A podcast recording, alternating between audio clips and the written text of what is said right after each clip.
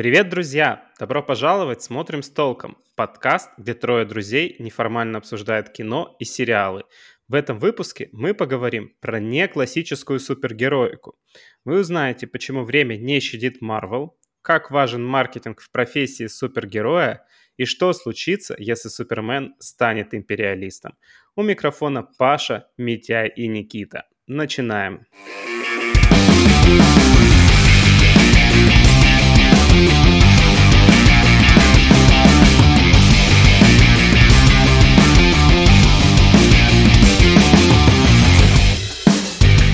И первый сериал, который мы сегодня обсудим, основан на комиксах, которые выходили в начале 2000-х. И давайте поговорим об истории создания этого сериала, о сюжете и о том, как все начиналось. В начале 2000-х Роберт Киркман, также известен как создатель комикса по ходячим мертвецам, будучи безумным фанатом комиксов Marvel и DC, решил сделать свою историю, решил создать свою историю и сделать ее не классической. Он написал вводный выпуск. История эта начиналась как довольно стандартная история про супергероев с суперзлодеями, супергероями, суперсилами, ответственностью, э, которые дают супергеройские способности.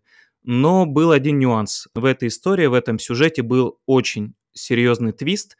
И изначально этот твист э, планировался через два года после запуска комиксов.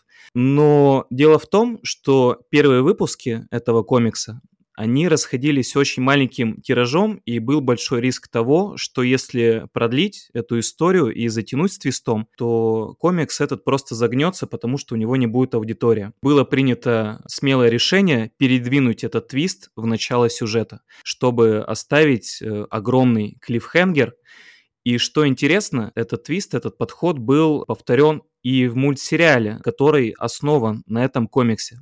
Этот комикс и этот мультсериал называется Invincible. А наши переводчики транслировали его как «неуязвимый», хотя более точное название «непобедимый». Что я хочу сказать э, про него? Давайте поговорим, наверное, о создателях, чтобы мы э, понимали, какой вклад был сделан, сколько эмоций, сколько сил э, создатели вложили в эту историю. Роберт Киркман очень талантливый сценарист, и он способен играть как и в какие-то недолгосрочные сюжеты, так и в сюжеты, которые могут длиться годами и развиваться последовательно. Говоря о любви Роберта Киркмана к своему ремеслу, стоит заметить, что он даже сына назвал в честь Человека-паука. То есть его сына зовут Питер Паркер Киркман. Это уже многое говорит о том, э, насколько человек погружен в истории комиксов, как он им отдает дань уважения. Какой сюрреализм, бедный парень. Просто представляете, как его шеймили в школе. Питер Паркер, Я, насколько помню, вот в Питере Паркере, который был с Тоби Магуайром. И малышка Кирстен Данст. Да, и ей э, Человека-паука тоже шеймили в школе, но он давал отпор с тех пор, как стал обладать суперсилами. Интересно, дает ли отпор обидчиком сын Роберта Киркмана, Питер Паркер Киркман. Интересно, это как двойная фамилия идет или как Питер погоняла Паркер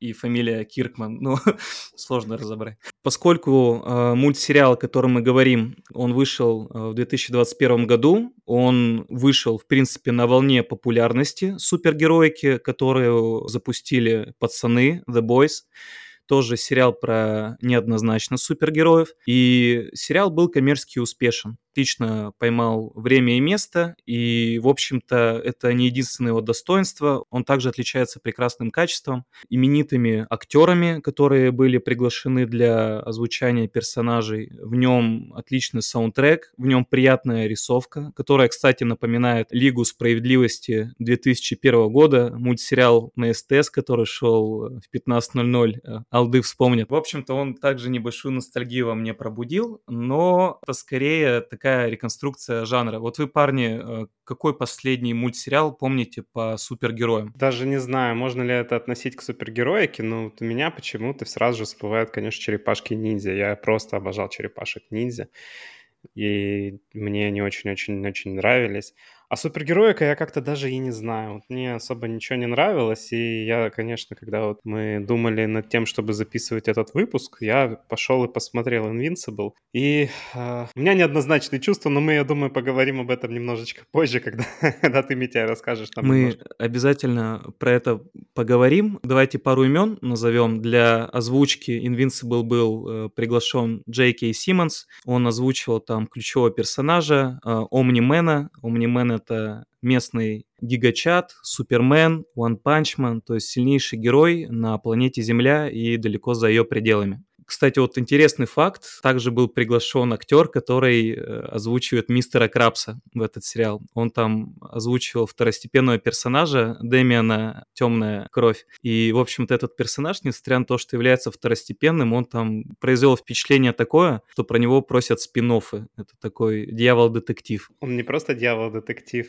он везде, где появляется, все замерзает. Меня это очень маленькая черта забавляет, то, что люди понимают о том, то, что он где-то там присутствует рядом, и сейчас, возможно, он откуда-то появится. Нет. Разведчик, значит, из него так себе. Разведчик так себе, но следователь, видимо, хороший. Про него можно сказать, что это cool персонаж. Я думаю, что дальнейшее обсуждение сериала нужно начинать сюжет и собственно, с главного твиста, который расположен еще в первой серии. Зарисовка такая, что есть планета Земля, которую нужно защищать от э, суперугроз, киборгов-убийц, от инопланетян-захватчиков. И, конечно же, на каждое действие есть противодействие. В планете Земля есть местные защитники Земли, это местная Лига Справедливости, Мстители и т.д. и т.п.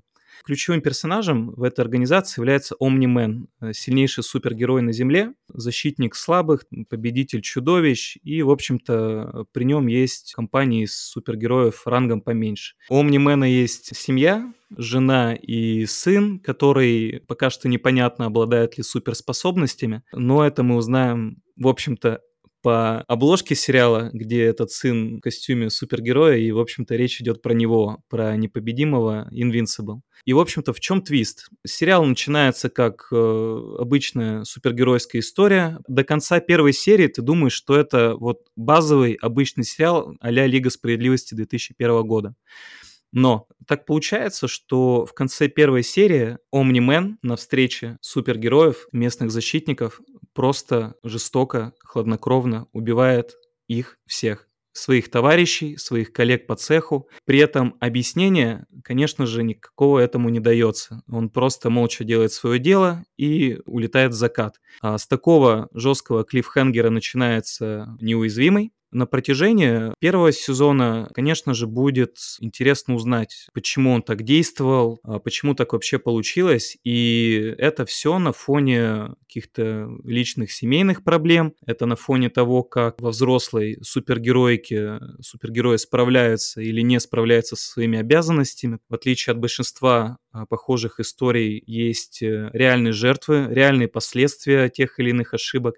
И здесь есть э, интересные персонажи, они являются э, достаточно яркими, харизматичными, сложной историей. Поэтому сериал мне лично понравился сразу, он был прост для восприятия, в нем есть интригующее начало, э, логичное продолжение, он мемоемкий, там есть вещи, которые можно скидывать друзьям, похахать. Мне кажется, мы теперь должны все наши сериалы оценивать по шкале мемоемкости. Митяй, сколько поставишь по шкале мемоемкости неуязвимому? А, за один только мем «Думай, Марк, думай» — это 8 баллов автоматом, потому что я э, столько адаптаций этого мема видел, что просто не перечислить словами. Я думаю, мы проведем конкурс наших любимых, выставку показ наших любимых мемов про «Думай, Марк» у нас в канале в Телеграме. Кто еще не подписан, подписывайтесь. Обязательно. И ставьте колокольчики, да? И ставьте колокольчики. Больше колоколов, богу колоколов. Окей, давайте, наверное, перейдем к тому, как лично мы относимся к сериалу. В общем, я давно тоже увидел вот эти вот мемы про «Думай, Марк, думай», и именно так я познакомился, на самом деле, с этим сериалом. И в какой-то момент я его добавил в избранное и подумал то, что, наверное, мне его надо бы посмотреть. Вот когда я захочу посмотреть какой-нибудь взрослой анимации, это будет то, что я первым включу. И у меня случился разговор с Пашей, и Паша сказал, Никитос, не смотри ты этот вообще Invincible, посмотри вместо этого охренительный сериал Primal. Первобытный, говорит, это просто идеально. Но вот про вот этот сериал мы уже выпуск сделали, настала пора поговорить и про Invincible. Это, кстати, фан факт, э, я тоже узнал про этот сериал от Паши, поэтому вот видишь, э, тебе он говорит не смотри, а мне наоборот порекомендовал. А у нас просто вкусы, Митя, разные, Паша хорошо адаптирует свою э, рекомендательную систему. Маркетинг вот такой, направлен на целевую аудиторию. У нас в какой-то момент, мне кажется, должны случиться каминг абсолютно всех ведущих в этом подкасте, чтобы все узнали, кем мы работаем. Пока остается тайна Никиты, мы ее через пару выпусков раскроем обязательно. Что была причина вообще нас продолжать слушать. Да, хорошо, договорились. В общем, мне лично сериал не могу сказать, что супер-пупер понравился. Я не большой фанат вообще супергеройского кино. Сериалов, наверное, по большей степени все-таки фанат, потому что сериалов как-то вот так вот сложилось, то, что супергеройских сериалов, мне кажется, больше хороших, чем кино. Ну вот не знаю, как так выходит. И тем более, тем более, мне не близко, что иронично, все то, что делает Marvel, и именно вот, наверное, вот эти два фактора, то, что мне не очень вообще нравится супергероика, но при этом мне не нравится скорее то, что делает Марвел, и тут выходит сериал, который совершенно другой, он абсолютно про другое, он не похож на Марвел. Действительно, это какая-то классная взрослая анимация, которую еще озвучивают очень классные актеры. И, наверное, вот по совокупности этих факторов я все-таки принял решение этот сериал посмотреть. И я могу сказать то, что он оказался достаточно неплохим, я не могу сказать, что прям супер классным и хорошим. Мне понравилось то, как развиваются события, и, конечно, вот этот вот твист с Омнименом в главной, в первой же серии, у меня самый большой вопрос к сериалу, почему Атомная Ева зачем-то создает у себя там под ногами всякую херню для того, чтобы передвигаться по городу, если она может просто тупо менять все, что она хочет. Зачем она вообще с кем-то там как-то воюет, э, если она может просто по щелчку пальцев полностью превратить человека во что угодно, просто буквально превратить его в пар, например. Как я понял из э, этой серии, она не умеет э, менять органические предметы, живые там, людей, собачек, если только в какой-то ультимейт режим она не зайдет. А зашла она в него один раз, э, ну, там, в критический момент, и я так понимаю, что она не может его спамить постоянно просто, поэтому это как бы балансит ее силы. Митя, ты, как никто другой, можешь сейчас нам баланс сил по персонажам раскидать. Ты, ты в этом шаришь, кто там босс, кто там Ой, ребят, я, я в этом шарю. Кто там, кто там варвар, терпила, расскажи нам, пожалуйста. Дэмэдж-дилер, паладин, терпила. Я точно знаю, кстати, кто терпила в этом сериале. Терпила в этом сериале это главный герой. На всех уровнях он терпила. В личной жизни, в отношениях с отцом, в школе, даже в его, блин, долбанной команде чувак просто терпила.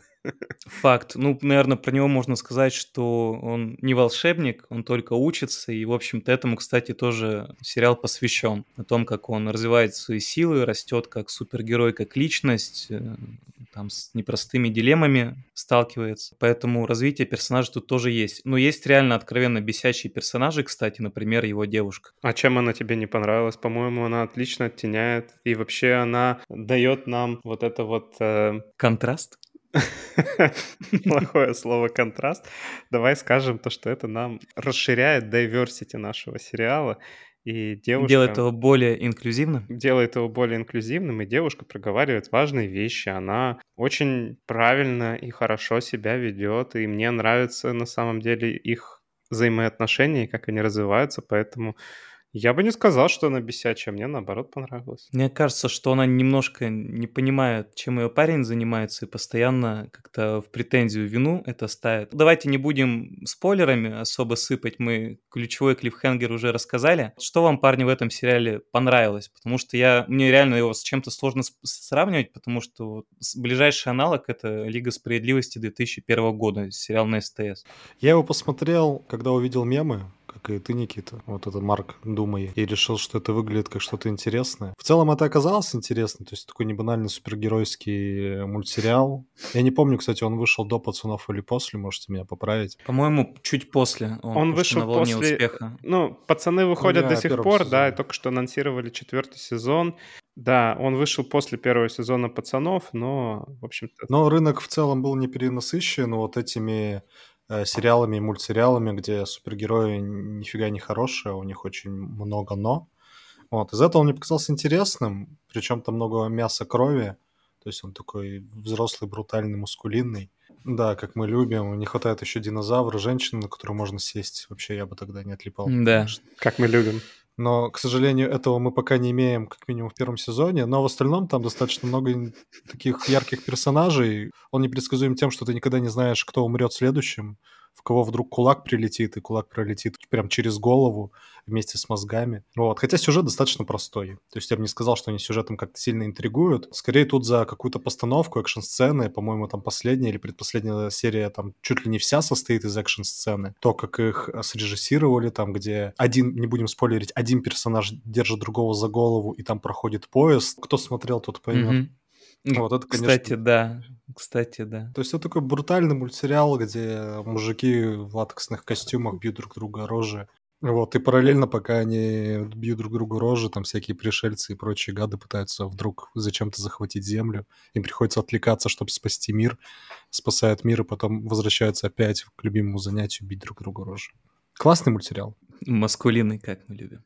Мне нравится единственное, что в этом сериале, то, что герои, они не показаны неуязвимыми, несмотря на то, что это слово вынесено в название. Э, Хотя вот Митяй сказал, то, что действительно, наверное, более правильно было бы его перевести как непобедимый, но раз уж назвали в русском языке неуязвимым, то давайте использовать его. Так вот, главные герои, и вообще, в принципе, герои в этом сериале, они как раз-таки не неуязвимы, и это мне очень нравится, потому что даже самый классный вот этот вот Omni-Man, который, э, по мнению создателей, кстати, должен даже уделать я вылетел из пацанов, потому что они как раз-таки об этом думали и размышляли, и даже начали делать какие-то наброски того, как эта Мгм. битва могла бы выглядеть. А, в Так в вот- Mortal Kombat, насколько мне известно, там даже добавили и Омнимена, и Супермена, поэтому можно, ну, узнать, узнать на практике, Кайф. кто кого. По-моему, последний раз, когда спросили у создателя, все-таки победит ли Omni-Man Хомлендера, там создатель сказал, ну, это сто процентов. Тут как бы это даже не обсуждается. Он, Мгм. он бы его в порошок бы просто стер. Так что можно ставить жирную точку, по крайней мере, так думают создатели э, Неуязвимого. неуязвимого, да. Э, При этом создатели пацанов никак это не комментировали, видимо, они молча согласны. Не уверен, Паш. Мне кажется, просто то, что создатели неуязвимого, как, как это сказать, они, учитывая, что они маркируют свои комиксы как, возможно, лучший комикс во вселенной, у них явно есть завышенное в некотором смысле эго, и поэтому они считают, то, что Omni-Man делает вообще всех. Потому что у нас тут лучший комикс во вселенной, у нас лучший супергерой во вселенной, и все ваши остальные — это все пустое вообще. Но, тем не менее, тем не менее, Omni-Man попадает в одной из серий в больницу, его там лечат. То же самое происходит потом с сыном. И мне вот это вот прикалывает, то, что они условно такие же, как мы, и с ними тоже может случаться что-то плохое. В этом, мне кажется, сила сериала в том, то, что люди и супергерои в нем, они показаны относительно правдоподобно.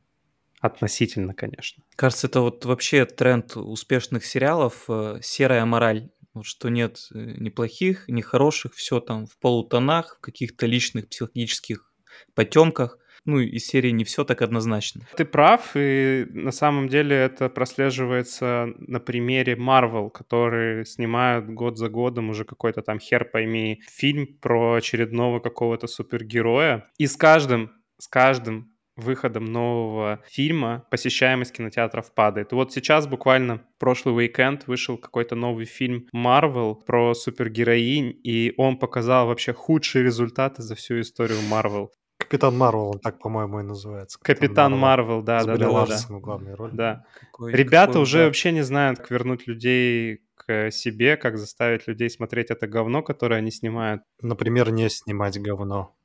Нет, это не, это нам не подходит, решил Марвел. Марвел решили, нам надо добавить говну котиков, тогда, наверное, люди будут смотреть. Это они, в общем, выкупили вот эту вот сферу в Лас-Вегасе и на ней запустили э, котиков, которые там играют, и там реклама Марвел. В общем, ребята уже делают все, что только могут для того, чтобы вернуть э, какое-то зрительское внимание к себе, а зритель, он устал. От вот этих глянцевых супергероев. Нет уже вот этого щемящего чувства того, то, что вот сейчас прилетит волшебный супергерой, и он решит все мои проблемы.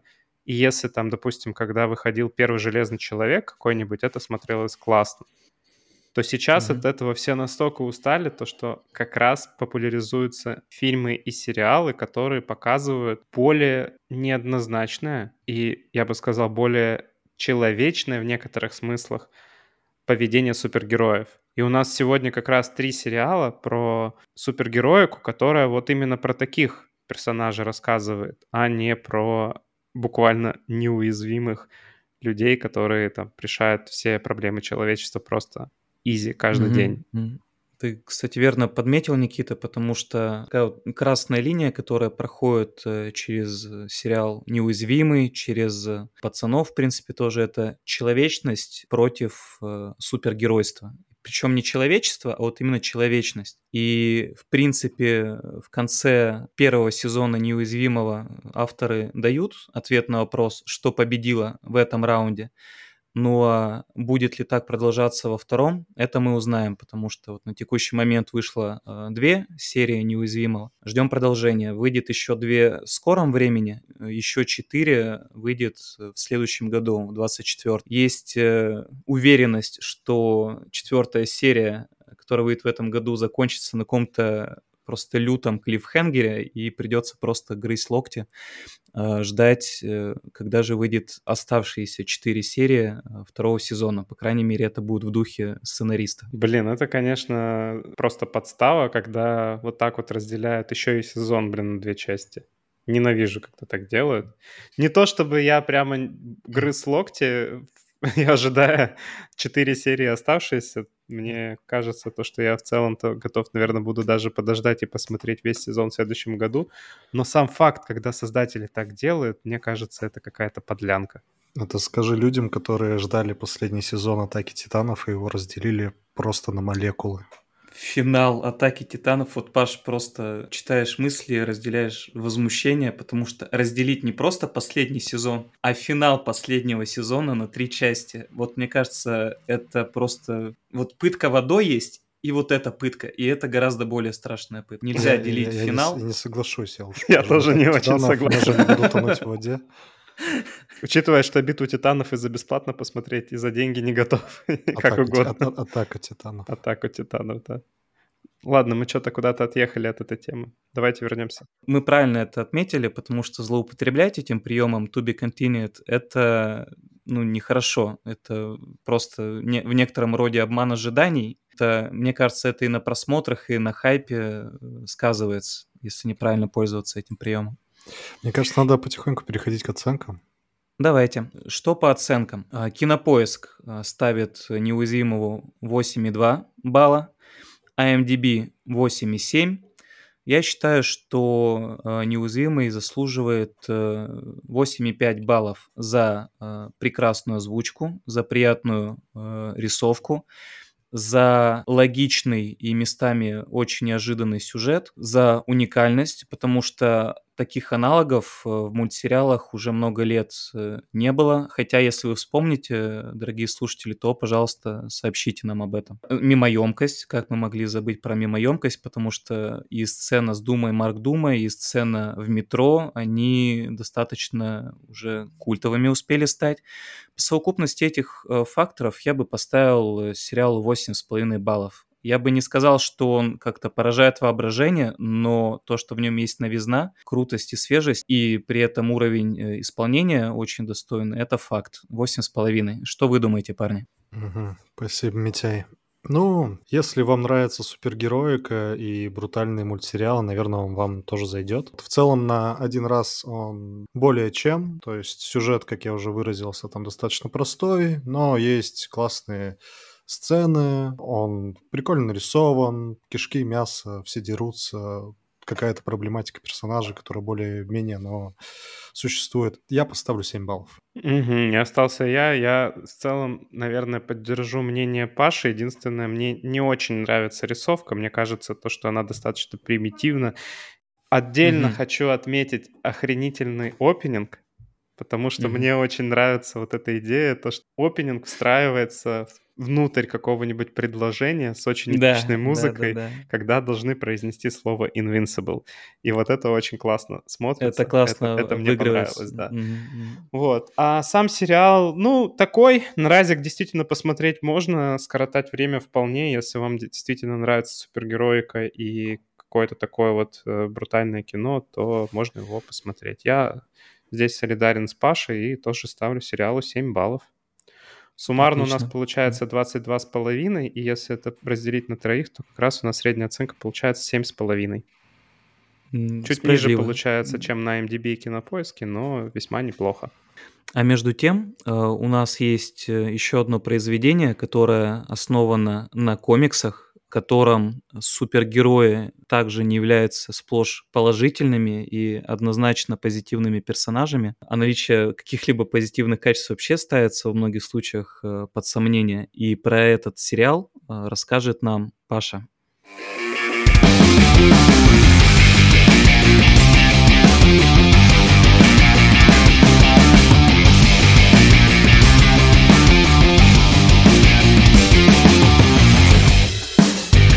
Сейчас поговорим о единственном нашей подборке спин -оффе.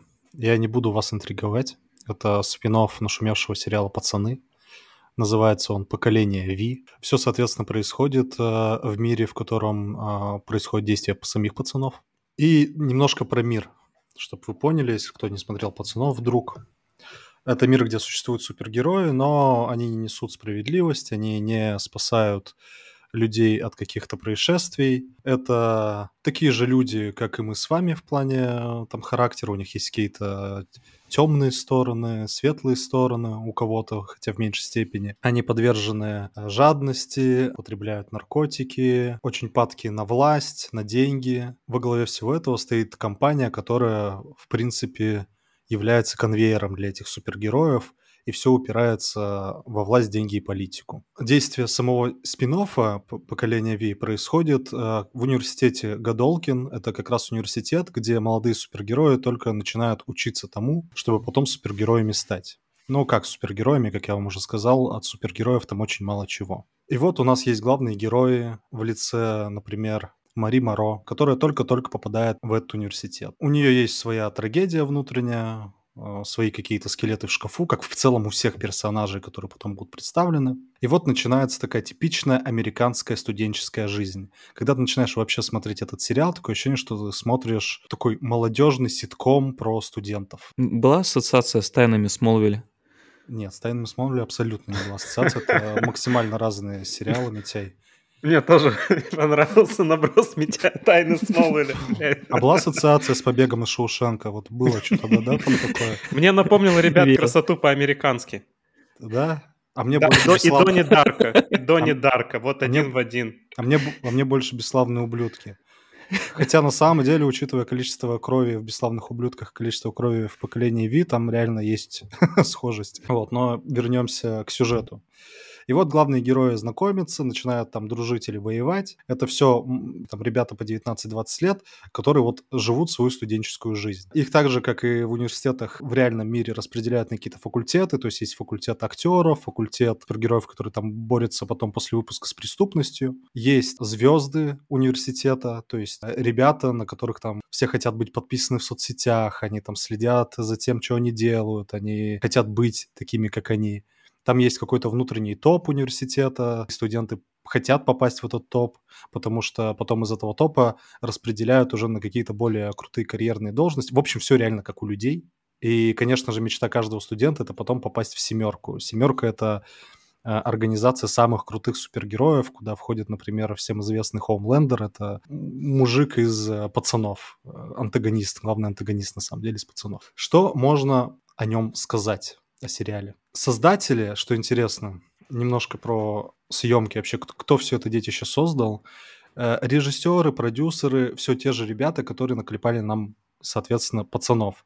Из этого э, надежд на то, что спин получится хотя бы более-менее нормальным, они были достаточно высокие. В итоге э, создалось впечатление, что они посмотрели, а что людям нравится в пацанах, решили, что людям больше всего нравятся кишки, мясо и абсурдный юмор, запихнули это в сериал «Поколение Ви», глобализировали это вообще максимально. И, к сожалению, из этого не вышли вторые пацаны. Кстати, о съемочной э, группе также сразу скажу, что там снимается Арнольд Шварценеггер. Да? Подожди, где? Рили? Рили? Подожди, надо пересмотреть, походу. Да, да, ребят, да, там снимается Арнольд Шварценеггер, а если быть точным, там снимается Патрик Арнольд Шрайвер Шварценеггер, это сын Арнольда Шварценеггера. Пошел Офигеть. Гуглить. Да, это... Вот это поворот. Да, да. Который появляется в самой первой серии. Это чувак, который умеет возгораться. Это сын Арнольда Шварценеггера. Mm-hmm. В остальном актеры, а точнее их персонажи, это в целом достаточно по сравнению с пацанами скучные ребята. То есть если пацаны нас радовали такими прекрасными талант, такие как Карл Урбан, который играет мясника в «Пацанах», такие как Энтони Стар, который играет вышеупомянутого Хоумлендера. В принципе, на них вообще, на их харизме держатся все пацаны из сезона в сезон то поколение Ви нас, к сожалению, не радует какими-то яркими актерами. В основном там за ними наблюдать, ну, скучновато. Мне лично понравилось только несколько персонажей. Это девочка Эмма, которая умеет уменьшаться. Это парень Сэм, который появляется чуть позже в сериале. А остальные очень блеклые. Блин, я как раз с тобой хочу здесь согласиться на 100%. Ты перечислил ровно тех персонажей, которые лично мне тоже больше всех понравились в этом сериале. И я, когда мы шли записываться, я прямо хотел сказать то, что, блин, сериал, ну такой, но вот есть два персонажа, которые действительно приятные. И ты их обоих назвал. Ну, я рад, на самом деле, что у меня не единственное такое мнение сложилось. Потому что, когда смотришь сериал, и они потом впоследствии, ты в них влюбляешься, естественно, не сразу, ты там начинаешь присматриваться к каждому персонажу, но у меня там серии 3-4 я понял, вот за этими ребятами мне наблюдать лично интересно.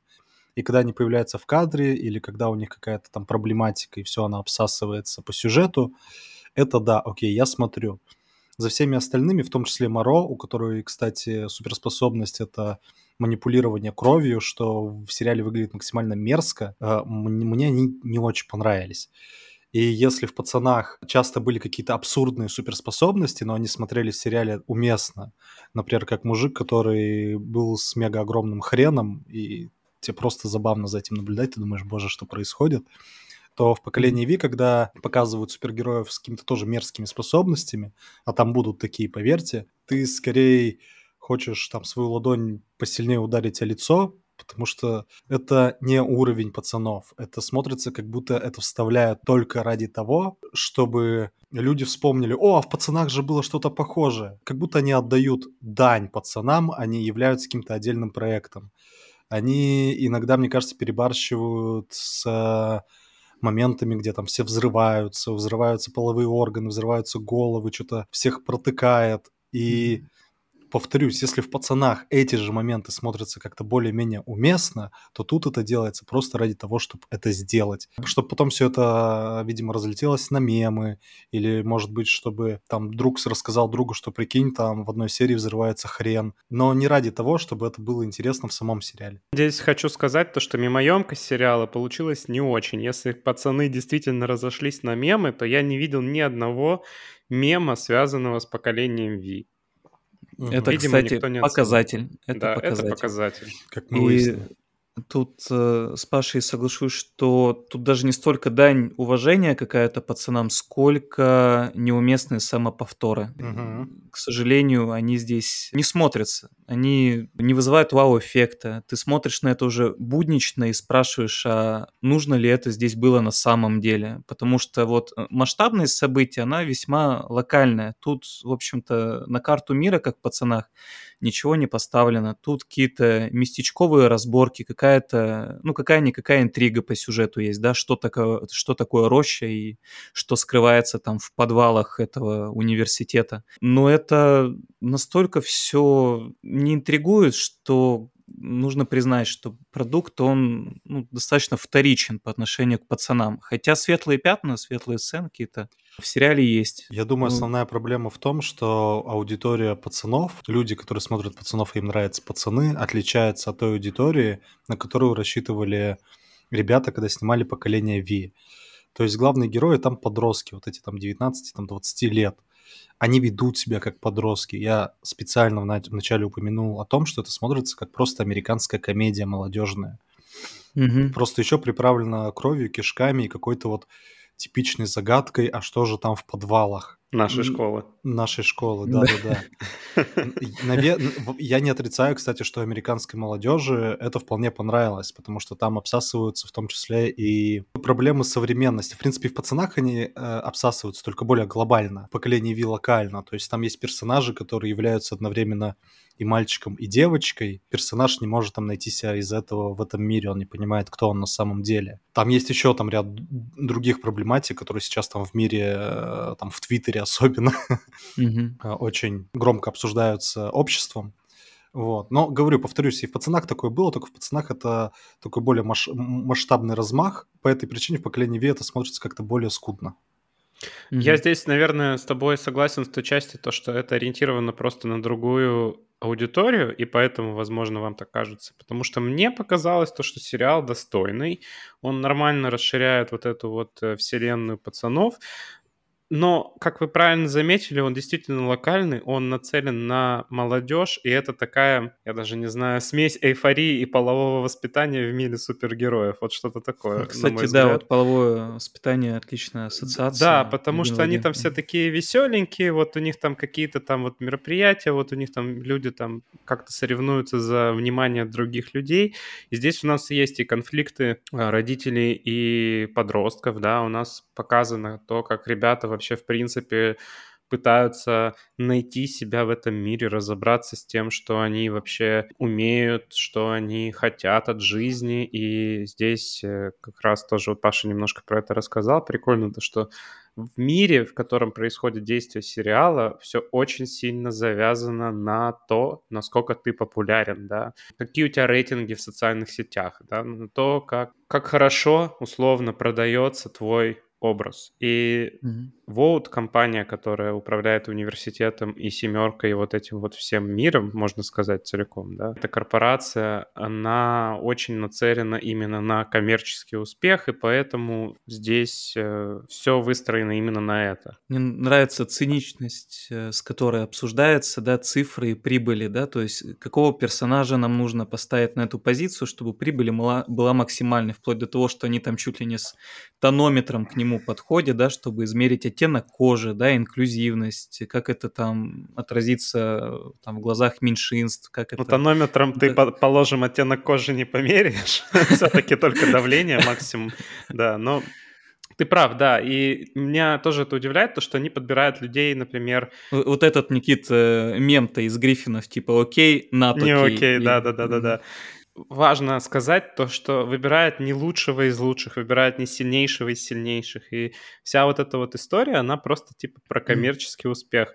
А, Мари Монро хорошо э, репрезентативно показывает э, какие-то слои населения. Она будет популярна среди не белокожего населения Ну, Америки. так и- скажи, у чернокожего. нас- Чернокожего? Да. Нет, не ну я не говорю то про какого? темнокожего. Нет, нет, нет. Я хочу сказать то, что Это наоборот. как это с Джон Роулинг, да, когда, помните, люди, у которых были месячные? Хм, может, это женщина? Ой, там про месячных с первой серии показано, что... Короче, надо очень аккуратно с этой темой. Да, да, мы про это не будем Жиза, говорить. парни. Не жиза, Митяю, ты ты откуда знаешь? Может быть, мы о тебе, Мы- конечно, чего-то не немножко знаем. по- под другим углом. Ну ладно, давайте не вырежем это все. Мгм. Нет, нет, чувак, нет. Про месячные... Остается. Как она вырезала всю свою семью. Хуить, ха! То, что Void создает не супергероев, а продукты, это сто процентов маркетинговые продукты. Я бы, конечно, не сказал, что им не важно, насколько супергерой сильный или не сильный, главное, что популярный. Как бы нет. Там а, они в любом случае смотрят на того, кто достоин семерки не только чтобы он был звездой, но чтобы он умел там что- что-то делать, чтобы люди им восхищались. Кстати, отлично э, этот момент, имиджмейкинг, э, показывает концовка первого сезона, когда, ну, условно, есть группа хороших людей, есть группа, казалось бы, неправых людей. А в СМИ, судя по концовке, все будет выставлено с точностью да наоборот. Постараюсь так, э, без спойлеров, описать ситуацию, но сделать белое черным, а черное белым – это вполне в духе Vote. Ну, как это было в «Пацанах», да. Да. Там появляются камео персонажей пацанов, кстати, раз мы о них говорим. И что большой показатель сериала, когда появляется камео, ты радуешься этому больше, чем когда появляются персонажи самого сериала. Ты такой, о, о, о, это же чувак из пацанов. Ну ты к ним, Паша, прикипел. Прошло уже три сезона. Ты с этими людьми давно знаком. Ты понимаешь всю их проблематику, еще что-то, да, как, как они себя ведут, как они действуют в тех или иных ситуациях.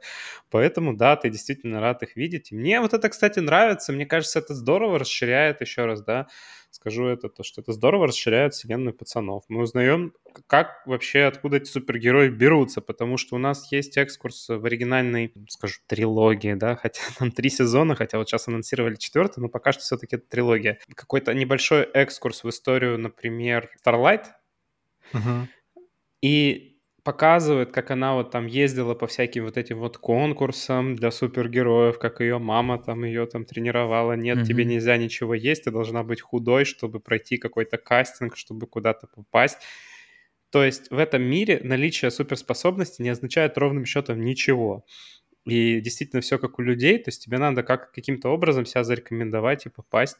И университет, как социальный институт, здорово дополняет этот мир. Мы узнаем то, что оказывается есть какой-то университет, куда э, ходят потенциальные супы, и они там могут как-то вот тренироваться, как-то разбираться со своими а, способностями, их там как-то научат э, тому, как э, правильно вести свои аккаунты в социальных сетях, что можно говорить, а что нельзя. Это, Ну, по сути, кажется, да. Прикольно. Причем интересно, что Годолкин не единственный университет, но является самым лучшим. Вообще, как можно понять, что это не единственный университет, когда говорят, что Годолкин лучший университет по суперам, и тогда ты осознаешь, что есть еще и другие университеты. Да. Просто Годолкин номер один. Ну, А. парни, мы вроде много обсудили, что не очень нравится в сериале, а вот что там получилось хорошо. Ну, как я уже и сказал, это Эмма и Сэм, два персонажа, за которыми интересно наблюдать. Это, как уже сказал Никита, что хотим или не хотим, но поколение Ви реально расширяет мир пацанов. И когда выйдет четвертый сезон пацанов, я уверен, что желательно, чтобы все посмотрели поколение Ви, так как там будут переплетаться сюжетные ветки. Да, это уже объявили, то, что действие четвертого сезона «Пацанов» начнется после действий первого сезона сериала «Поколение Ви». Да, да. Больше-то прям хорошего сказать нечего. Там были пару ярких моментов в рамках постановки. То есть там какие-то были интересные драки, например, за Мгм. которыми было н- наблюдать хорошо. С маппетами, например. С маппетами, да, да, да, находочка. да, да, вот такие вот фишки, они, конечно, доставляют. Но, кстати, это все происходит с Сэмом, надеюсь, не будет спойлером, что еще раз подтверждает, что это классный персонаж. Сцена Н- секса с Напомню, маппетом тоже хорошая, надо блин, сказать. это жестко. Мне понравился камео Солдатика и вообще вот эта серия, где они попадают как э, в сериалах и фильмах 90-х в сознание человека и вот начинают там бродить. Это такая такая ламповая история. Мгм. Ну вот мы и набрали уже неплохих всяких вещей, да.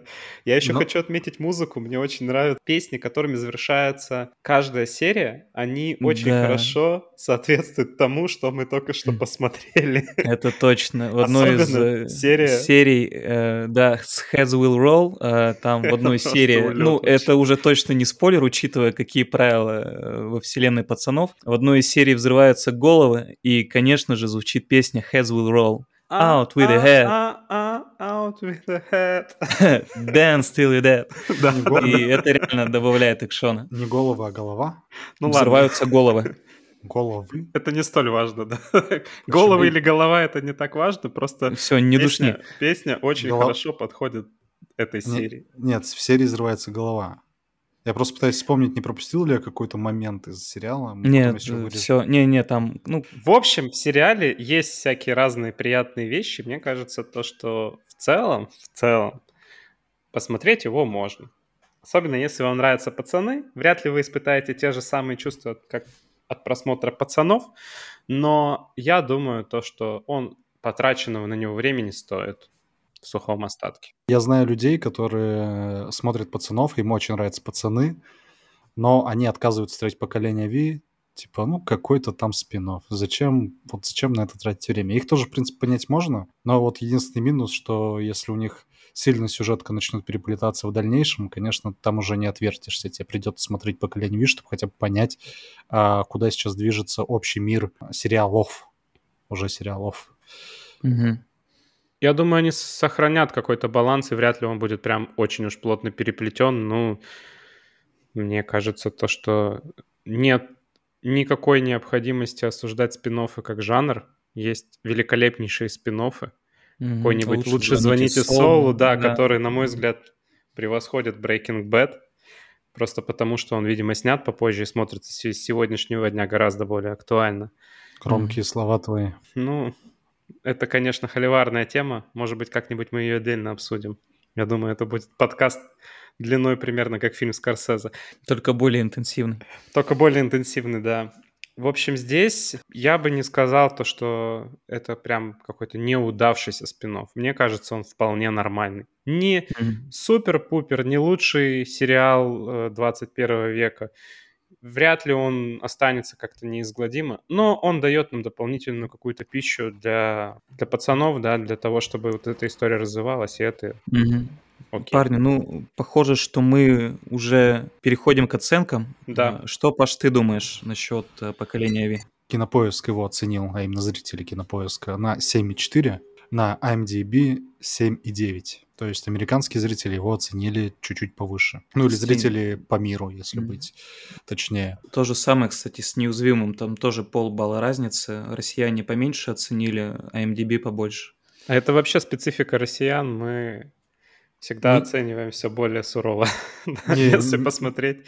Не скажи, у нас есть фильмы, которые очень нравятся россиянам, а оказывается в Америке их не особо любят, и у них очень низкие mm-hmm. оценки. Если не ошибаюсь, много фильмов таких у Гая Ричи. Да, Гай Ричи это... Это народный режиссер. Народный российский режиссер Гай Ричи. Да, все так. Так вот, как лично я оцениваю поколение Ви? Этот спин не сказать, что получился плохо, но и нехорошо точно. Там есть э, несколько персонажей, за которыми интересно наблюдать, и если выйдет продолжение, я его буду смотреть. А он расширяет мир пацанов, что, конечно же, плюс. Минус, он достаточно молодежный, по крайней мере, для меня. Я не скажу, что я старый, но я уверен, если бы я смотрел его 10 лет назад, мне бы он понравился больше. Потому что проблема персонажей, они соответствуют их возрасту. Я их уже не то что понять не могу, но мне они не так интересны и кажутся мел... ну, достаточно мелкими. Есть кадры, которые крайне напоминают пацанов в плане кровь, мяса и взрывы, и смотрятся не так уместно, как в пацанах. В то же время, как, например, кадры с маппетами, кажется каким-то глотком свежего воздуха, и что режиссеры смогли что-то придумать новое, над чем смеешься и зачем интересно наблюдать. Моя итоговая оценка после всего вышесказанного — это 7,5 баллов. Он неплохой, mm-hmm. не хороший, но если вы смотрите «Пацанов», наверное, я рекомендую его просмотреть. Насчет новизны в виде маппетов, мне кажется, вот э, похожий момент был и в «Пацанах», да, от э, лица черного нуара, когда велось э, повествование. Он же наиболее травмирующие вещи видел в мультяшках, да, мультяшная анимация. Да, когда ему мультяшки говорили «убей, вырежи их всех». Да-да-да. А, мне кажется, это некоторый самоповтор, но, блин, Маппет — это вообще другое. Э, вы не понимаете, это другое, поэтому, ну, смотрелось реально свежо и интересно. Экшн, экшн-сцена с Маппетами. Да. Вот, вот ради чего стоит смотреть сериал. Плюсую. Мне сериал тоже понравился, он достаточно органично получился по баллам. Ну, я думаю, 7,3 он точно заслуживает. А, мне было интересно смотреть, что же произойдет в следующей серии. Да, там персонажи не ходячая харизма, ну, за исключением тех, кто появляется в качестве камео из пацанов. Но наблюдать в целом за сюжетом интересно. А, съемки высокобюджетные. Да, как Никита верно отметил, э, расширение мира пацанов. Это все плюсы. 7,3. 7,3. Да, и остался я. Я хочу немножко поговорить про, Паша, твою тему, про маркетинг. Я хотел сказать то, что не очень-то пиарили поколение V в сравнении с пацанами, потому что пацанов невероятное количество людей в мире посмотрело, а поколение V, очевидно, ребята даже и не планировали делать каким-то таким же по размаху проекта, поэтому он, наверное, таким и получился. То есть если там в «Пацанах» э, была серия, где засветились фалоимитаторы, которые соответствуют каждому герою семерки. И, в общем, реально команда маркетологов решила то, что надо это выпустить, и они продавались где-то там в каком-то ограниченном количестве секс-шопов в мире. Их действительно можно было купить. Да. И вот таких вот вещей они сделали примерно миллион. То есть очень сильно была маркетинговая кампания у пацанов, гораздо менее сильного поколения Ви. Я думаю, то, что поэтому еще его не очень-то mm-hmm. высоко оценили, не очень-то много людей посмотрели, потому что «Пацаны» — это такой уже народный немножко сериал. Особенно он популярен, например, в Бразилии, о чем я тоже узнал. Интересно, вот случайно. Почему? Не знаю, вот нравится им. Э, у поколения Ви, очевидно, такого народного успеха не получилось, но сериал легкий, он не скучный. Это тоже важный фактор, потому что нет желания поставить там, серию на паузу и пойти, не знаю, заниматься какими-нибудь другими делами. Uh-huh, uh-huh. Поэтому я думаю, то, что 7,5 это для него действительно хорошая оценка. В целом я здесь опять солидарен с Пашей. Средняя как раз-таки получается 7,4. 7,4, то есть у нас предыдущий Invincible у нас был 7,5, благодаря невероятно mm-hmm. высокой оценке Митя, я это подчеркну. Здесь у нас 7,4, на одну десятую поменьше. Кстати, мы прям идем вровень с кинопоиском, так что российские зрители в целом с нами согласятся. Да, я думаю, так оно и есть. Что в «Непобедимом», что в поколении Ви очень много каких-то кровавых сцен, очень много драк, которые заканчиваются оторванными конечностями. Я предлагаю немножко от этого уйти и перейти к сериалу, в котором на моей памяти нет вообще ни капли крови. По крайней мере, в кадре точно. Никит, расскажешь? Да, расскажу.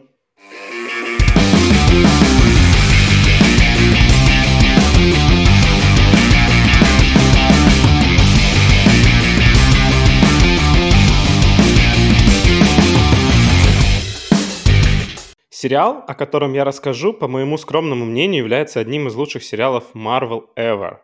Буквально на днях закончился второй, и я думаю, то, что это последний сезон. Есть еще некоторые слухи на тему того, продлится он или нет, но кажется, то, что все-таки это будет последний сезон. Судя по финалу, по крайней мере, есть такие ощущения. Да, и что забавно, сюжет сериала весьма похож на другой мой любимый проект Marvel сериал «Легион». А в общем в этих сериалах то, что действие в них разворачивается во множестве параллельных вселенных.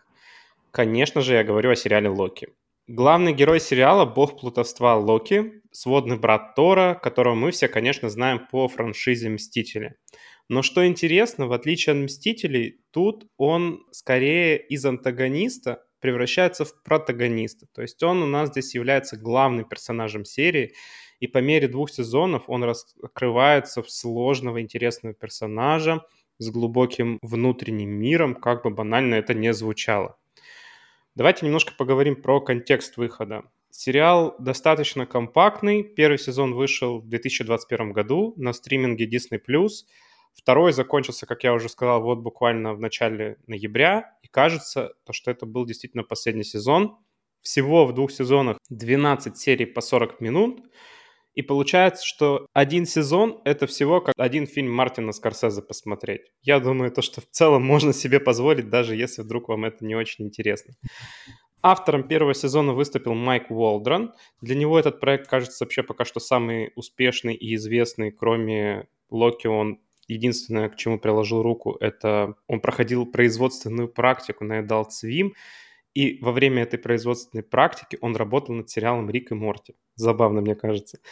Во втором сезоне кресло шоураннера перешло Эрику Мартину, о котором я вообще ничего не нашел в интернете, кроме того, что он работал над несколькими сериями первого сезона, и вот теперь он работает над вторым. В общем, нельзя сказать, то, что здесь какая-то Dream Team, супер успешная команда режиссеров, продюсеров, шоураннеров, которые знают, что делают. Скорее, это какие-то ребята, которые вот как-то себя зарекомендовали, им дали возможность поработать над этим проектом. Главный герой, как понятно из названия, это Локи в исполнении великолепного Тома Хиддлстона, но не просто какой-то Локи, а что интересно, его альтернативный вариант из 2012 года, который своими действиями случайно создает параллельную временную линию в фильме «Мстители. Финал». И именно это дает толчок сериалу, именно поэтому за ним приходят специалисты агентства по управлению временными изменениями. В русскоязычной версии сокращает до аббревиатуры УВИ, УВИ, Управление временными изменениями. УВА, по-моему. УВА? Управление временными аномалиями. Ага, УВА, окей. Стрю версию с управлением временными измерениями, думаю, изменениями. Я думаю, что тут от перевода зависит. Ну, в общем, в английском варианте это TVA, uh, э, Time Variant Authority, и, соответственно, в русском давайте называть это UVI, я думаю, то, что в целом это не очень принципиальный вопрос. Это такое странное место, которое находится вне времени и пространств обычных вселенных, и его основная цель защищать священный таймлайн. Что это такое, не очень вообще понятно, но вот там он прямо изображен, такая полосочка от него, как только начинаются какие-то ветвления, выезжает специальный спецназ, который зачищает и забирает эту аномалию, которая, в общем-то, породила это дополнительное ветвление к себе в это управление временными изменениями. Дальше там происходит суд, и они, в общем-то, решают, что с этой аномалией делают. Чаще всего ее просто стирают. Выглядит это все как такой какой-то очень ретро-футуристичный мир, где бюрократы решают, кто где был неправ, и, в общем-то, направляют оперативников в эту временную ветку, чтобы произвести зачистку. Мне, кстати, очень понравилось, как они стилистически сделали этот мир э, УВИ. Угу. Это вот такие 60-е, это, да, прям бюрократия, бюрократия. Угу. И вот эти стены, компьютеры, столы, то, как это все украсили. Просто такое редко почему-то встречаешь в фильмах и сериалах, и это выглядит свежо это не заезжено. Вот эти бюрократические 60-е, они добавляют какой-то своей mm-hmm. атмосферы и вайба да, э, сериалу. Да. Последнее, что я видел, кстати, с похожей чем-то стилистикой, это э, сериал «Сайла. Укрытие» там что-то вроде этого по антуражу. И вот в Локи э, еще с первого сезона мне прям понравилось, как они все это обставили. Блин, ты сказал да, про Сайла, я хотел сказать то, что, короче, Сайла это все действительно вот этот антураж они пытаются повторить, но я там увидел у героини в кабинете кресло из Икея, которое стоит у меня дома. Я это теперь не могу развидеть, я все время думаю, то, что это фейк, потому что меня это очень смешит. Вот. А, на самом деле, Паш, в таких сериалах очень часто используется такая стилистика, и здесь очень много атрибутов, которые прям вот нас погружают как будто бы в какой-то вот мир. Знаешь, если есть такой идеальный образ sci-fi сериала про мультивселенные, то вот здесь они как будто бы просто следуют канону. Здесь есть и ученый-азиат, который все это придумал. Здесь есть вот это вот э, какие-то ламповые вот эти вот компьютеры с э, вот с этими дисплеями выгнутыми и так далее, да, то, что вот это все такое вот э, ретро-футуристичное, как, например, это было в сериале «Маньяк» или в сериале «Легион», про который я тоже уже сегодня немножко упоминал. В общем, вот такие атрибуты, они достаточно часто присутствуют в таких сериалах, и тут он скорее вот ничего нового не изобретает, он просто берет все лучшее, делает такой понятный проект, особенно для фанатов Marvel. У меня вот э, не с э, сериалами, да, ассоциация есть по стилистике, а с играми. Вот я какие-то черты в Биошоке узнал, э, в Fallout вот этот вот ламповый ретро-футуризм присутствует. Посмотрим, кстати, каким получится сериал по Fallout, если вы... Да, он анонсирован, выход анонсирован в 2024 году. Будет интересно посмотреть э, не профукают ли франшизу, как это сделали с играми. Митяй, главное, чтобы ты нам потом разобрал баланс по персонажам, все остальное не важно. На easy вообще, на easy просто. Договорились. В общем, с Локи все в сериале происходит несколько иначе, чем с другими вариантами, которые просто стирают и зачищают. Он попадает в руки персонажа Оуэна Уилсона. В сериале его зовут Мобиус М. Мобиус. Достаточно забавно, мне кажется. Звучит как повышение Оуэна Уилсона. Да, да.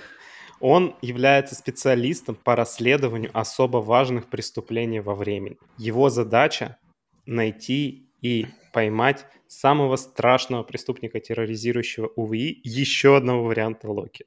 Именно поэтому он оставляет Локи в живых, он его не стирает, и он его пытается использовать для того, чтобы тот ему помог понять, как вообще в целом мыслят боги, боги плутовства, для того, чтобы... Ну, в частности, в частности, Локи, да, для того, чтобы поймать вот этого другого варианта. И дальше нас будут ждать безумные приключения вот этих вот самых разных вселенных. Нам ответят на то вопрос, что именно находится в конце времен. Мы познакомимся с архитектором УВИ, кто это придумал. Конечно, у нас произойдет знакомство с другим важнейшим персонажем серии. Это Сильви. Это, как я уже сказал, женский вариант Локи. То есть это в нашем случае, получается, в первом сезоне скорее антагонист, а, во втором сезоне все вообще поменяется, и там все станет по-другому. Но давайте, наверное, не будем спойлерить, скажем то, что в первом сезоне Сильви играет роль отрицательного персонажа, которого пытаются поймать, и вот э, мы смотрим, наблюдаем за отношениями Локи с этим персонажем. Ну, я тут не соглашусь, что Сильвия является антагонистом первого сезона. На начальных этапах, в первых сериях, э, когда мы не понимаем, э, кто скрывается за этим капюшоном и кто она такая, наверное, да. Но потом, впоследствии, она становится обычным протагонистом, потому что в первом сезоне достаточно запутанный сюжет, мы до конца не понимаем, кто главный злодей, кто стоит за всем этим, и Сильвия уже не вызывает какую-то там прям опасность. Да, она не вызывает антипатии. Ты, ты прав в этом плане, то, что она в какой-то момент, кажется, становится союзником Локи. Ну, да. она не может быть даже, она прям союзник, она с ним путешествует, и они пытаются разобраться, а что происходит, и кто вообще стоит за УВИ, и почему они так поступают, как поступают, потому что у них-то моральный кодекс не сказать, что идеальный, там есть много вопросов к ним. Угу. Угу. Ну да, тут еще тема такая сложная с всеми параллельными измерениями во времени. Это как-то нормативно регулировать. Я вот тоже не представляю. Кстати, как... хотите прикол? В Marvel реально работает чувак, который занимается именно тем же самым. Он регулирует параллельные вселенные, потому что мир Марвел настолько большой и развитой, и там такое количество проектов, то, что нужно было нанять mm-hmm. специального чувака, который следит, чтобы не происходили какие-то факапы, и персонажи не скакали как между в «Последних вселенными. Мстителях»? Да, видимо, как в «Последних Мстителях». Я не смотрел, поэтому не знаю, но э, суть в том, то, что, возможно, этого чувака уволили, раз ты говоришь, что в «Последних Мстителях» что-то пошло не так. А он mm-hmm. убивает вариантов? Ну, кстати, может быть, он не дает им свет. То есть, когда к нему приходят и говорят, ты знаешь, мы хотим очередной спин очередного спин вот тут, mm-hmm. вот, вот в этом вот мире, мы начнем свое повествование от событий 2007 а, года, когда вот эти вот ребята сделали то-то, он такой, блин, чуваки, у нас не бьется, у нас уже параллельная вселенная, mm-hmm. у нас уже запланированы два сериала, четыре mm-hmm. фильма, и мы тут еще комикс недавно выпустили, сорян. Mm-hmm. Кажется, для, для него нормальная ситуация, когда заказчик приходит и говорит, нам нужно, чтобы две а, параллельные вселенные а, пересекались, пересекались да. понимаешь? Да. В общем, специалист по рисованию красных линий работает э, в Marvel. Мы шутили сегодня то, что у нас есть красная линия, которая соединяет все три сериала. В общем, у него это еще и параллельные линии, я думаю. Что еще забавно, кстати, по мнению сотрудников УВИ, и понятно то, что это именно Marvel наделили их э, вот этим знанием, Локи является гендерно-флюидным персонажем, то есть он может быть и мужчиной, и женщиной, и даже крокодилом. Как удобно. Да. То есть это первый серьезный квир-персонаж в мире Marvel. Угу. Ну, Интересно. объективно говоря, по мифологии бог Локи он тоже был очень интересным. Да, да. Слушайте, интересно, выросли ли рейтинги среди крокодилов? Я уверен, что да. Если хотя бы один крокодил посмотрел, я уверен, что он должен был остаться довольным. Да, я так и представил график, типа, до выхода Локи. Да, да, да. Марвел смотрят ноль крокодилов, после выхода Локи там такая полоса, типа, один крокодил. Боссы Марвел... шампанское. Да, да, боссы Марвел ликуют, такие, наконец-таки мы все-таки прошли эту линию. В общем, в первом сезоне вот у нас есть вот эта вот история, связанная с тем, то, что Сильви и Локи сначала пытаются как-то друг другу противостоять, а затем они объединяются для того, чтобы разобраться, что именно происходит. А второй сезон, он еще менее понятный, чем первый, потому что я, честно, даже не знаю, как его описать, потому что мне непонятно, в конце концов, что произошло во втором сезоне. Но О, я точ... могу тебе объяснить. С точки зрения эмоций, я бы сказал, что он мне понравился. Давай, Паша, объясни мне. Ну, я не знаю, насколько тут можно спойлерить или не спойлерить, не спойлерить конец первого сезона. Угу. Он вышел давно, так что, наверное, можно. Давай. И вот в конце первого сезона Локи и Сильвия находят безвременье в конце, в конце времен, времен да. персонажа, который человек, который всегда остается, тот, кто всегда остается, как они его называют, это также Канг-завоеватель, э, злодей по комиксам Марвел, но в данном случае это тоже один из вариантов Канга, который не является злодеем. И он следит за вот этими таймлайнами для того, чтобы вот эта священная линия времени не пошла по одному месту, и все было окей. Сильвия его убивает, потому что она считает, что он виноват во всех ее бедах. Ну, он объективно соответ... виноват в ее бедах да. до какой-то степени. И, и, и, соответственно, следить теперь за вот этим священной линией больше некому. И начало второго сезона Локи это как раз про то, что после того, как погибает тот, кто всегда остается, линии начинают множиться, бесконечно множиться. И у них задача на весь сезон найти решение этой проблемы, потому что если они вырвутся из вот этого коллайдера, вот этого устройства, которое сдерживает эти временные линии, все пойдет в труху. Да, про это, кстати, у, надо сказать, то, что это действительно есть физическое устройство, которое прямо-таки поддерживает эти линии, и у них есть физическое представление вот в этом вот э, вневременном пространстве УВИ, и есть ученый, который это сконструировал, и мы с ним познакомимся, и у нас там будет достаточно такая интересная история.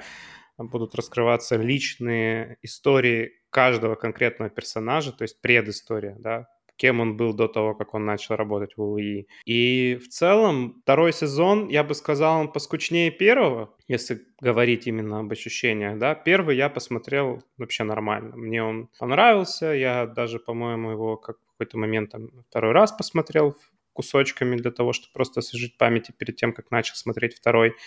И в целом у меня к нему не было вопросов. Мне казалось, ну, такой среднепроходной сериал, да, для Marvel вообще невероятный показатель качества, да, учитывая то говно, которое они снимают. И когда вышел второй, я начал его смотреть, до середины сезона я вообще скучал. Вот это вот мне показалось странным, то что на фоне первого сезона второй, блин, просто какой-то невероятно скучно. Но все изменилось ближе к концу сезона. Вот это тоже интересно, да? Мы только что говорили о том, то, что вот у нас э, V, да, тоже раскачался скорее ко второй половине сезона, и вот здесь, мне кажется, точно такая же зеркальная история. Чуть ближе только к концу второго сезона ты начинаешь такой понимать, ага, м, а вот оно что.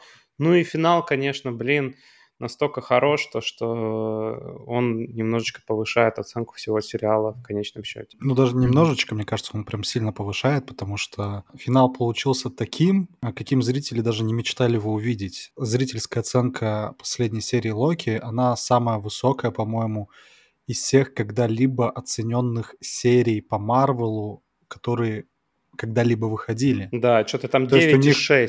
по-моему. Да, да. Молодец. Больше просто нет абсолютно ни у кого их сериального проекта. И mm-hmm. это показывает то, что финал получился таким, каким зрители, они даже не представляли, что все будет настолько круто.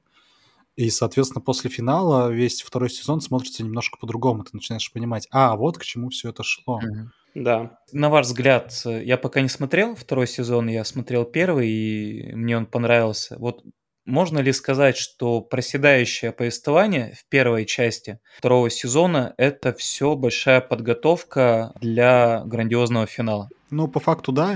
Я бы так сказал, да. Они, я уверен, они прекрасно знали, чем закончить сезон. Из этого историю, которая предвещает финал, дробили так, как есть, для того, чтобы это все пришло к логическому концу в рамках еще тем более огромного количества таймлайнов, которые существуют mm-hmm. в сериале. Это, мне кажется, всегда мина замедленного действия для сценаристов делать что-то с несколькими таймлайнами. Да, я бы не сказал, что я сильно скучал в первой половине. Он просто не такой динамичный, как первый сезон. Вот в чем mm-hmm. разница, и он в целом более локальный. То есть там, там какие-то локальные проблемы, и место действия часто УВИ, каких-то отдельных эпизодов, где они специально путешествуют в другой тайм, на, таймлайн, чтобы решить там проблему, которая нависла Паша мир. просто обходит, лавирует между спойлерами, пытаясь не сказать ничего такого, что может испортить впечатление зрителям. Просто лайк. Ну да, да, потому что этот сезон надо посмотреть, ничего не зная, тем более финал. Угу, потому угу. что ты не ожидаешь, что все закончится так. Хотя как, наверное, есть гики, которые из 300 вариантов, которые они расписали, как может закончиться э, сериал, предположили, что это один из вариантов. Вообще в рамках УВИ смешно говорить варианты. Да, мне тоже нравится. Это гики, наверное, фанаты Доктора Стрэндж. Да, но для обычного зрителя, такого не казуала, это прям типа вау, нифига себе. И он такой кисло-сладкий получился.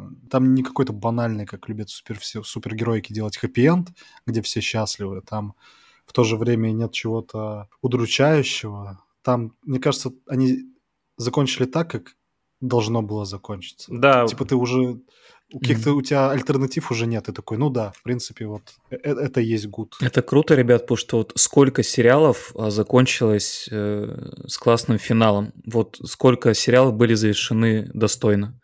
Мне вот только Breaking Bad приходит на ум первым. Что еще? Да много на самом деле. Вот мы недавно обсуждали опять-таки первобытного. В первобытно великолепный финал, я считаю. Да, он, кстати, тоже, наверное, ну, кисло-сладкий, грустно-веселый, но... Ну, Локи закончился не так удручающе, как Примал, на самом деле. Да. По крайней мере, мне очень было грустно на последней серии Примала. Тут у Локи э, как сам Том Хиддлстон э, подчеркивал, он уже 14 лет Локи, и он начал сниматься в этой роли в 29 лет, да. совсем молодым. Был наш ровесник. Да, сейчас ему... Да, Никит, ты правильно сосчитал. Спасибо, что сделал больно. Да, сейчас ему, соответственно, 43 года. Он, соответственно, жил этим персонажем в проектах. И они закончили не просто сериал Локи, они закончили вот эту общую сюжетную арку Локи, то есть со всеми его какими-то внутренними проблемами, со всей его драмой, которая нам показывалась не только в сериалах, но и в фильмах. Тут они поставили жирную точку. И такой маленький спойлер-намек — Локи наконец-то стал тем, кем он достоин был стать. Блин, вот прямо при первой возможности посмотрю второй сезон, потому что описание и обсуждение достойнейшее. Там еще говорят то, что в первом появлении Локи вообще вселенной Марвел есть э, фраза, которая отсылает нас к финалу второго сезона Локи. Это не та фраза, где я Локи из Асгарда, и у меня есть высшая цель, да? Это именно она, но она там еще конкретно продолжается каким-то действием. И, в общем, mm-hmm. вот это вот все нас отсылает, и в конце такие, ах, вот как пазл сложился. В общем, я mm-hmm. люблю такие истории, это как, не знаю, как вот Джон Роулинг, она говорила то, что она начинала писать Гарри Поттера с финала, то есть она сначала придумала финал истории, как она завершится, и потом таким, получается, реверс-инжинирингом она полностью mm-hmm, написала mm-hmm. все книги с первой по последнюю. Блин, это круто. Это говорит о высокой проработанности сюжета и вот закольцованности истории. Вот когда с такими вещами сталкиваешься, понимаешь, что история цельная, и она имеет больше шансов зацепить тебя. Да, но здесь еще интересно то, что это разные люди, и они как-то вот смогли договориться. То есть это с проектной точки зрения тоже интересный проект. Mm-hmm. А, что еще мне нравится, то, что в отличие от двух других сериалов, про которые мы сегодня поговорили, это очень добрый сериал. В нем действительно нет никакой чернухи, в нем нет никакой крови. Это сериал для того, чтобы отдыхать. Это такой, знаете, Тед Ласса мира супергероики. Очень милый сериал. Все там хорошо, приятно. Да, да. Какие оценки дали ему зрители, Никита? И как бы ты оценил сам? Слушайте, зрители достаточно хорошо оценили сериал. Я, наверное, даже удивлен, потому что, по-моему... Знаете, это могу объяснить только лишь тем, то, что фанаты Марвел, у них просто занижена планка вообще ожидания от э, любого фильма или сериала, который они смотрят, потому что по-моему, они ставят очень высокие оценки очень плохому кино.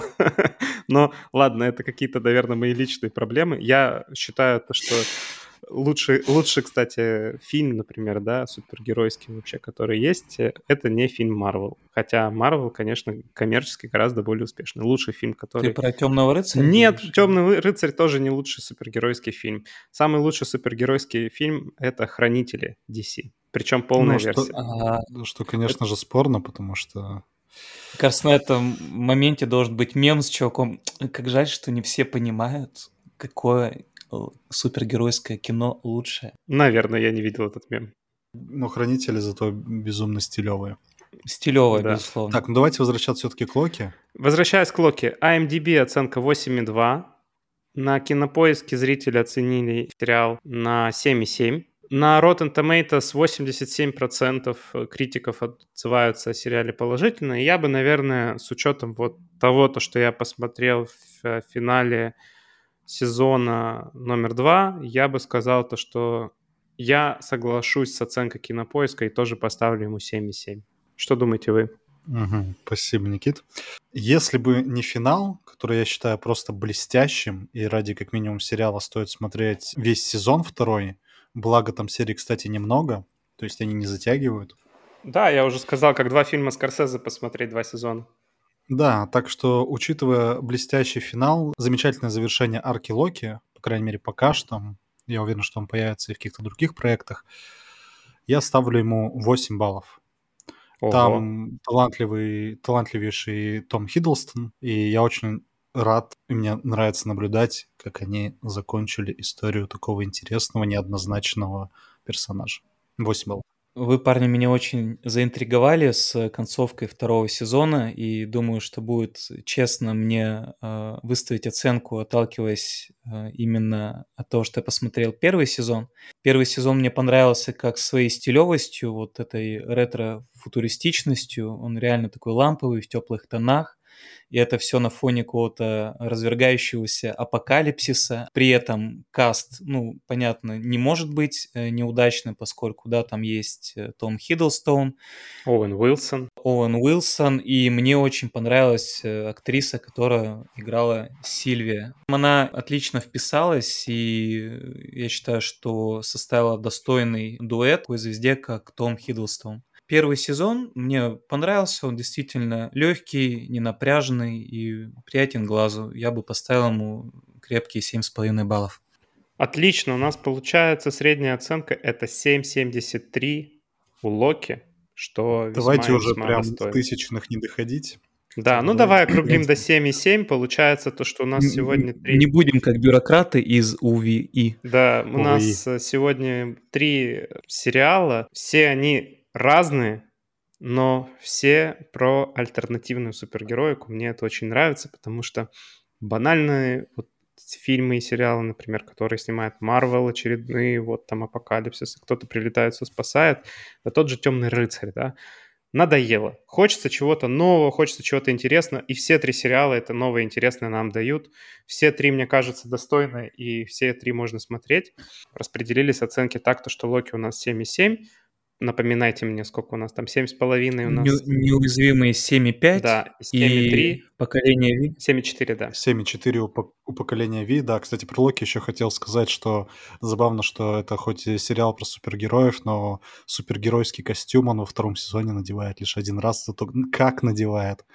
Вот. И также вы сказали про Оуэна Уилсона, и боже, это лучший же дуэт с Томом Хиддлстоном. За ними наблюдать с первого сезона — это один сплошной кайф. Как минимум ради этого, кстати, можно посмотреть Локи. Они настолько гармонично друг с другом смотрятся. Это прям находка, алмаз. Эти два актера, которые встретились вместе. в Мне еще очень проекте. нравится эта история, то, что он помешан на аквабайках, и то, что в Да-да-да. конце, на протяжении второго сезона мы видим то, что он все-таки добивается цели и оказывается верхом на этом аквабайке. И все, все фанаты во всех э, форумах, чатах, все обсуждают то, что наконец-то наш... теперь мы можем умирать спокойно. Оуэн Уилсон покатался, его персонаж Мобиус на аквабайке. И, я с ней полностью согласен. Еще с первого сезона хоть хотелось увидеть его на аквабайке. Ну так что, ребят, если вам э, нравятся кровавые брутальные мультсериалы, это надо смотреть непобедимого, получается. Получается так. Если вам нравятся молодежные кровавые брутальные сериалы, и если вам нравятся пацаны, смотрите «Поколение Ви» соответственно. Если вам нравится нетипичная супергероика, Без крови. очень ламповая, без крови, очень ламповая, теплая, такая прям не банальная, в том числе и сюжетно, и с потрясающими финалами, это, конечно же, Локи. Причем, как бы я специально тут не говорю, если вам нравится Марвел, потому что тут прям... Тут, тут не Марвел, тут что-то Я другое. хочу это тоже подчеркнуть, то что ничего общего, кроме вот заставки Marvel, нет. И еще, кстати, тоже классные. Меня вот это так поразило, то, что, оказывается, опенинг можно сделать в конце серии. То есть это клоузинг такой. Мгм. Эндинг, Эндинг получается. какой-то, да. Да, да, Мгм. да. Так что ставьте лайки. Спасибо, что послушали нас. Не Э, забывайте про Митяй. колокольчики. Спасибо, Митяй. Не забывайте искать колокольчики. А, Кстати, подписывайтесь на канал в телеге. Там будет новый контент, новые мемы. Мемчики и анонсы, да. До следующего выпуска. До следующего выпуска. Всем пока. Спасибо. Пока-пока.